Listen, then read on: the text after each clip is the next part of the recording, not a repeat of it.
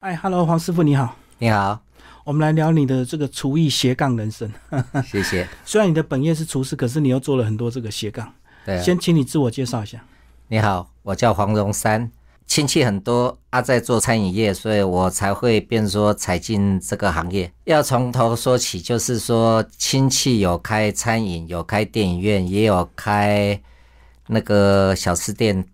很多了啊。变说小时候就要到处帮忙啊，变说像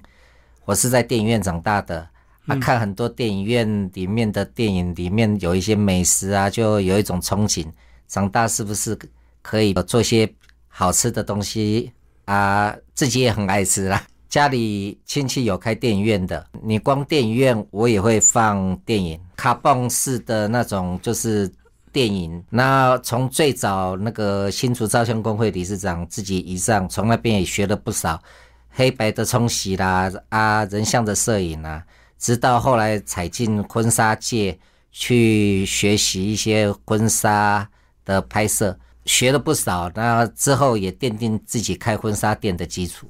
所以你是因为年轻不喜欢读书，所以才会从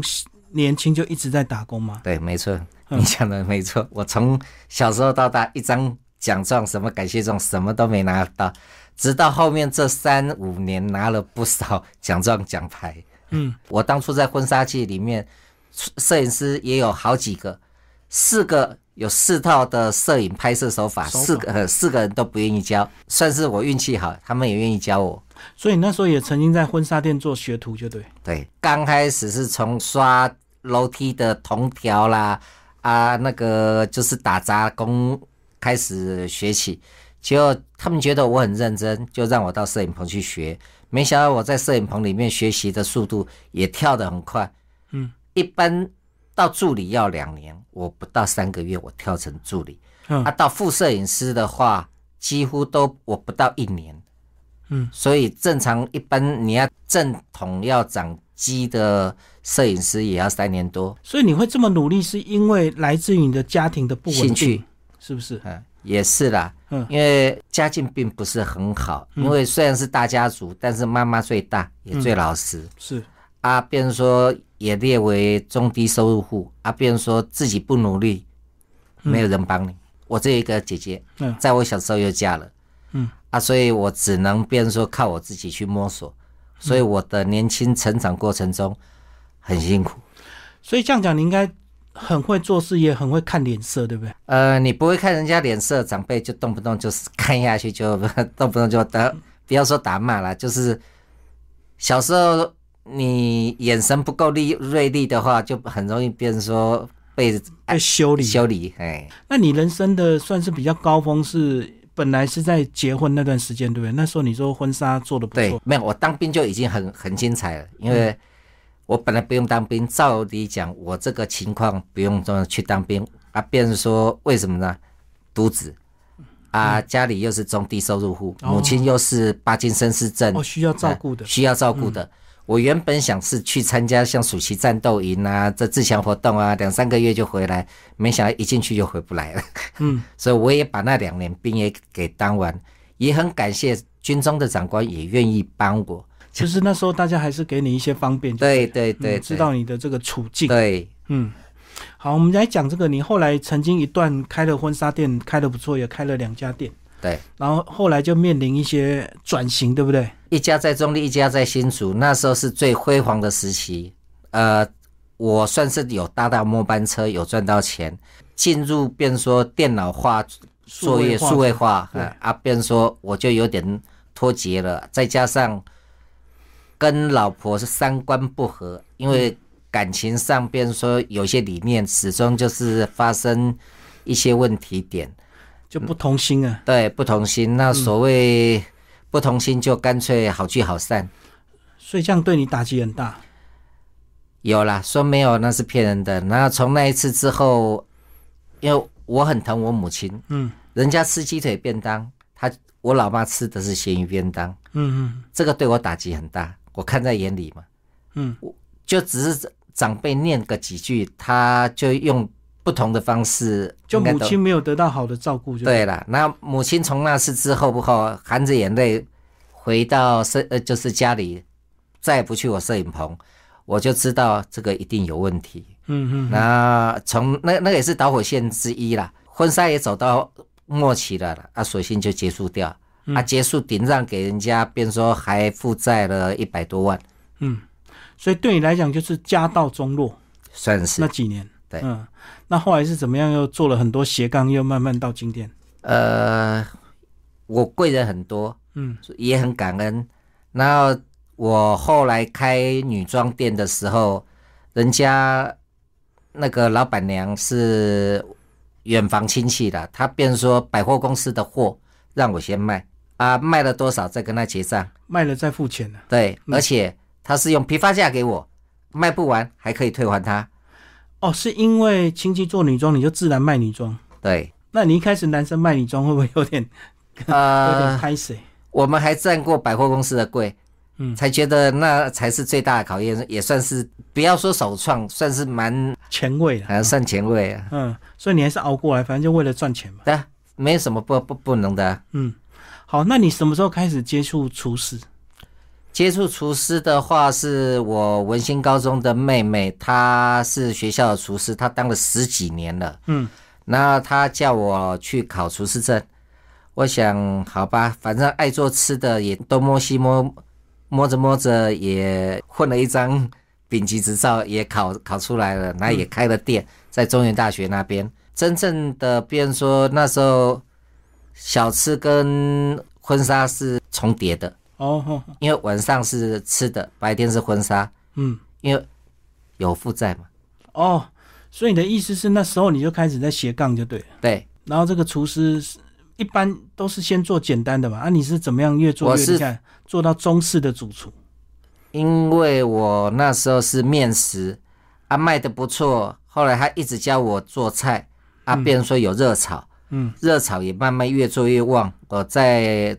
中立的中原保龄球馆，那呃那时候有保龄球馆嘛，嗯，对面能停车。啊，我那个地点做晚上宵夜档，又生意特别好，呃生意做得不错，自然而然便说想扩大，啊，扩大就跑去桃园，啊，在中原那边我做了三年多，跑去桃园我也做了两年，那时候叫爱滋味复合式餐坊，那时候正流行，一到五层楼嗯，整栋整栋哇，结果不管做哪个行业，一旦选错、做错，该认赔要认赔，嗯因为一开始做的是些牛排西餐，门外汉，我妹妹下来教，嗯她别人说学着学着，哎也步入轨道了，可是还是不够付房租，因为房租很高。对，后来又转回来，变说做中式中餐，慢慢的可以 cover 了。结果很多人讲你做的东西，变说还不错吃啊，变说在这个地段你做这些都等好久。我说吃的一定要时间呢、因为我评估错误，那边是属于商业区，都是上班族，他啊他们要的没都没时间等，对他要快。对都要快，嗯，所以后来也毅然决然就直接又订给人家了。嗯那才离开之后才去做我的服装，嗯，就衔接现在的那个女呃龙岗的那边的女装。啊，你不是从女装做到现在是童装吗？对，嗯，我女装做了十四年，童装做了八，呃，今年第九啊，这些也都是贵人帮我引导我怎么做，那我才有办法从这里面赚钱，一直还。嗯，也很感谢那些不怕我跑掉的人。那后来你近几年开始就热心公益，因为之前母亲她也常常在做一些教化我们这些子女，变成说多做一些善事，在午后 boy，嗯啊啊，我们这样子摆在心里面，妈妈也常做这些啦，她宁可苦自己。我那时候想到母亲为了照顾我们这些孩子，一碗面两人吃，真的是是不是也是因为你年轻也被很多人帮助过？对所以你现在有能力对也想回馈。没错，因为妈妈那时候一个便当两人吃，一碗面两个人吃啊，变成说人家都是比如说肉羹面，这底下都是肉羹，一个便当鸡腿摆在白饭的底下，感恩这些人当初怎么样帮母亲。现在母亲走了，我一人吃全家饱，上无老下无小嘛，所以我能做的，我现在变成说服装店有赚钱，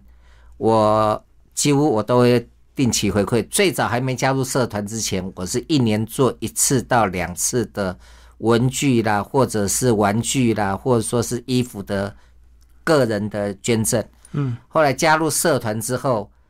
才跟他们做义组，你都不打算留钱给自己？带不走啊。我觉得我有保险，然后我够用就好。嗯，我现在变说，很多人讲你一天到晚都往外跑，我说留着什么时候，这个都很难说了。反正就变说，我尽我自己的能力，我能做我尽量做。你对这个公益的一些活动有一些观察，你是不是也提到说有一些公益其实要适当，对不对？要对，符合需要的人，并不是说把我们自己多的或剩下的，或者是一些快过期的赶快送出去。对，你就像我送到慈善单位，我也常听到那些社工人员讲，便说，我也曾经亲眼就碰见，便说我前脚到。后脚就有人把那种米塔啦，就是那个丧葬的米塔那些往生的米往罐生头塔，呃罐头塔那些物资送去那边，还有那个拜拜的那些鸡啦，呃，那就是三牲也一起提过去。慈善单位接也不是，不接也不是，嗯，因为他们担心的是食安问题，还有很多厨师好意捐赠一些物资，你有没有考虑到期限的问题？嗯，不是把你们就是公司啦，或者说自己的库存啦啊，通通清清去这些慈善单位，或者说像有些个人行为，比如说像二手衣啊那些，嗯，你要考虑到他们有没有需要，你没有需要丢丢去慈善单位是造成他们的困扰，嗯，他们还要负责清理那些东西，物资送过去前脚进，他们后脚就想办法处理掉。我知道也要考虑到这个受赠者的一些尊严，你不能够把自己家里不用的东西，就是对硬要人家接手。对，嗯啊，所以我也很感恩，便说我们救民里社区的那个理事长，还有救民里的里长，他们愿意帮我，因为他们家是开杂货店的，我常常跟他买东西，他都算我成本价，嗯所以很感恩。我不那但算我成本价，还有时候还会配合加减，就是跟着我嗯，赞助，赞助，哎，所以他很知道感你在谢。做公益的，对。对对对，嗯，讲一下近年的一些这个厨艺比赛吧，你好像也得到不少奖。遇到很多贵人了、那便说我去大陆研习的时候，就遇到那个中华金厨的总会长林庆祥，嗯，林总会长啊，便说他教导我一些做菜啦，也便说叫我去研研习上课，就是拿到一些证照，像比如说大陆的国家的一级评委，嗯，这个在台湾应该也不多人拿到，啊，也很感谢，便说这这个贵人。那在台湾的话，也很感谢那个中华料理职人啊陈忠佑理事长，嗯，像做公益，他也完全都给我自由发挥，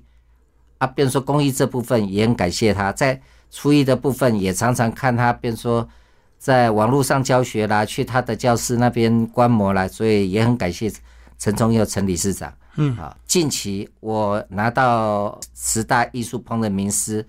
也是碰到就是贵人帮助这个陈炯明陈总会长，这亚太中华奥林匹克的陈总会长，嗯，那他帮我蛮多忙的。其实过去的厨师很少这样子、欸，都是在厨房关在那边，然后做一辈子。然后现在新的厨师，他有时候好像还是要有一些个人品牌自我包装，对不对？还是要我是走出觉来。得你真正的一个厨师，你不见得一定要把自己关在厨房，那才叫厨师。你如果今天身为一个厨师的话，你能变说，当做自己是一个美食家，走出厨房，到处吃，甚至给厨师建议，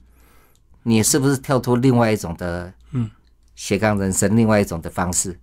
不见得厨师一定要待在厨房啊。嗯，你可以到处去吃人家做的美食，对甚至跟人家切磋。就做一些交流就对。，对了，对了，嗯嗯嗯。哎、可是有些厨师会发展副业，就是做一些冷冻太空包啊，尤其是疫情，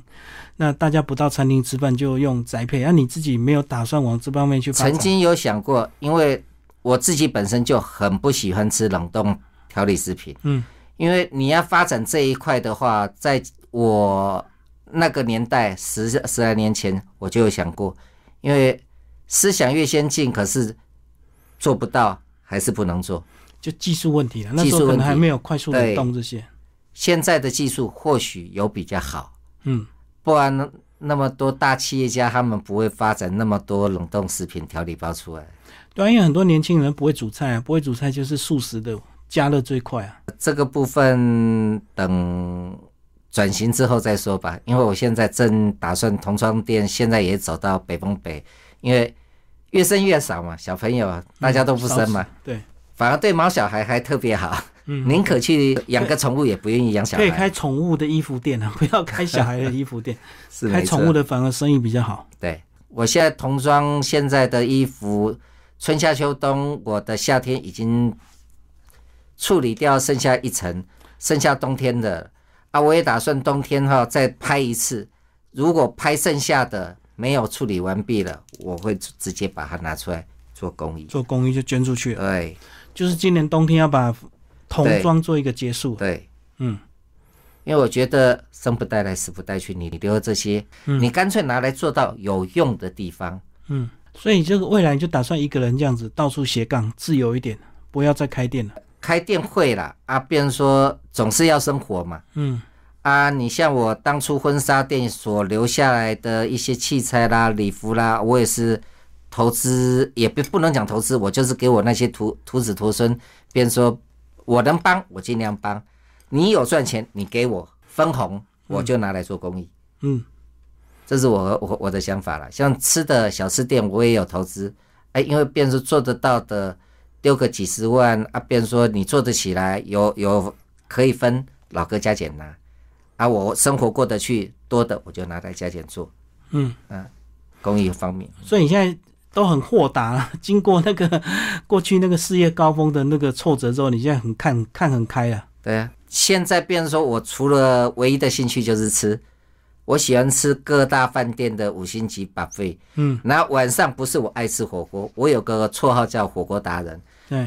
啊，竹间啦、肉多多啦，不是我愿意吃火锅，是我下班八点多快九点，已经小吃店都结正束了，常的晚餐都吃差不多对，熟都了，都都收了，只剩下那种比较宵夜场宵夜场的啊，火就是锅就很火锅多，或者热炒店，啊，热炒我又不爱。一个人不好吃吧，对不好点菜不。好点菜，嗯，所以嗯逼不得已只好火锅火锅。所以你自己会煮，你会特别挑食吗？就是会去吃它的食材的好坏，或者是我技术基本上出去外面捧场，出去外面吃，我是不挑食的，我都吃啊，也不跟人家特别闲。如果那一家店让我闲到的，那个都撑不到三个月，就是真的很夸张的。很夸张的。对，因为做吃的它门槛最低，所以很多人就是第一个创业就开个小吃店，那可能就是哦自你你己说门槛高低，我现在童装店对面泰式的，嗯才走了一家，才进来一个不到一个月，前后才三个礼拜，又下台一鞠躬了。 就是不到一个月他就发现做不了了，做越久亏越多，哦，马上断舍离呀、对，马上认赔。这样子也对了。嗯啊，结果隔壁他的隔壁就是我的正对面卖青卖菜那个点位卖菜也对，可是他的摆法不对。嗯，你开一家店，很多美美嘎嘎，就是像那一家泰式的。我原本想他应该会比前面那一任做得好，撑久一点。会撑久一点。结果不是，他把台车再加上厨房，整个把自己围起来了。他人在厨厨房的里面，客人经过都看不到他。我在他对面，我也看不到厨呃那个老板在哪里。原来他都坐在厨房里面，嗯嗯你看不到客人，客人也看不到你，怎么会再知道客人来嘞？嗯，就没有招呼到对啊客人。所以客人就直接要走。啊，卖菜的那个摊位的门面很宽很大，结果他就摆了一点点。哦，不够气派，不像够人家气。派啊！人家一看，这是碟美村的呀，对，这个不管是卖菜或卖水果，有时候那个摊位越大，东西越多，大家就会认为一点个小，对哦，因为它采购量大嘛。嗯啊，如果你摆的小小的，那人家觉得一定贵嘛。对，嗯因为我看他就摆嗯摆个七八样东西，菜头十几根，啊，苦瓜十几条，通通这样一小撮一小撮，会让人家误以为这个是不用租店面，我租租人家店门口咔咔骑了讲，嗯，真的，我全台湾到处跑，我看到那个外县市那个水果行，一间比一间大，有中那立有个很光多是三气派店面、四大到店让面你的这个哦，一进去什么都买。对，因为你觉得就是便宜嘛。啊，那些盘口水果店的，他们也不敢讲话，那些老板也很贼了，就是把他挑一挑不好的，呃就直接讲这一箱我不要，我要换换货，源头也不敢讲话啊，他因为它进货量大，大它就可以哎挑，甚至对它可以压价钱，也可以砍价钱，对，就是这样。所以做生意美美嘎嘎很多，嗯就包括做做吃的也一样。所以我在践行那边，我会做得起来，也要感谢，别人说曾任三届国宴的主厨王天满，这个是我姐的结拜弟弟。我没想到我那时候开店，他愿意来跨刀，愿意，他也曾经是芙蓉饭店的行政主厨，嗯嗯，算是大在厨级大厨级的嗯，会来我店里面站台支站持呃，站台支持啦。嗯他同学是的电锅男嘛，吴秉成，嗯啊啊，跟阿基斯又是他顶头上司，所以那时候他来有帮助到我了。嗯啊。不过总归一切就是身体是最重要。那你过去这么多年来，你身体有状况吗？有有什么样的一个？每做两年身体必出状况、嗯啊，不是那个肾结石，要不然就是那个因为少喝水嘛，哦一定会出问题，肾脏一定会出问题嗯啊，太累了啊。那时候我家在民呃那个中立市区。啊，在践行，其实这两个地方很近，可是我居然累到没有办法回去，因为觉得太累，就干脆在那个椅子八张椅子拼一拼，就直接在店里面就直接在那里睡，躺着就睡。对，睡了快一年。嗯因为房租贵嘛，也有压力嘛。虽然在学区做有好处，学生在你赚很快，嗯学生一放寒暑假，对，你那寒暑假几乎都白做的，做给房东。我算很厉害，在那一个点我可以做两年半或三年，只有那一个点我走了之后，每半年换一次，嗯， 都撑不过半都年，撑不过半年所以你算撑撑久的。啊！我算很久了，算很厉害了。如果是现在更难做啊，很多大学现在更难做大学都退场了。对啊，是你做吃的要千万要有良心，要注重卫生。那因为客人的眼睛是雪亮的，也那个你请的那些工读生，他们也会看呢、呃，老那个厨房师傅，你们有没有注重卫生呢、有没有呃那个没事手机就拿着的呃啊，在你那里？讲的就是最近那个牛肉面那个抹布水的故事啊，对不对？或许他是一个无心的，就只是想要把水擦顺手就一拧。呃，其实我是觉得这些都是不正确的动作了，可能他也是一个无心的啊。但是谁愿意去吃那抹布水煮的东西嘞？没错，啊，嗯你既然错了，就干脆索性站出来，就直接正大光明。哦，我是不小心的，我错了。所以现在卖吃的其实比以前更难，就是利润更低，可是那个食安事件更严重。对，所以要更我也谨碰慎。过，我煮面，结果我们都是短头发，他直接跟我喊过来，哎、你那面里面有一根长头发。我看了一下，他跟他女朋友，他女朋友的头发也是长头发。我说这一碗面我不跟你收钱，你先生的那一碗我也不收啊啊！但是这个头发我跟你保证不是我们的，你自己仔细看看你们自自己收收，或许是风吹飘下来的啊！我不收，不代表是我出问题，我是希望别人说，你也基于这个的原则，你把这个钱随你自由新政那边有功德箱，因为我柜台都都会放一些就是嗯爱心赞助箱那些对，随客人自己给，嗯，因为我很注重食安的这一块的问题。对，那个头发长短差那么多，哎啊，是不是厨师的一看就知道？啊对，那这个头发是一个问题了啊，有些人会故意什么问题点都有了，你自己丢卫生纸进去啦，因为那时候没有在装监视器啊，还是干干嘛的。更狠一点是里面给你丢一个小石头要进进进去啊。丢个小强了，然后哎就要你小强赔钱，就哎哎哎很多那个蟑螂啊。哎嗯有我也有碰过这些啊，反正遇到了就笑笑解决嘛。那这个人我认得，好，下次一进来，谢谢。电视媒体越宣传，这种问题就越多。就会学嘛。对啊呀、本来不知道的，哎现在全世界都知道说，对哦，原来有这个方 法。嗯，好，谢谢我们的黄龙山主厨为我们介绍他的这个厨艺斜杠人生，谢谢。谢谢，感恩。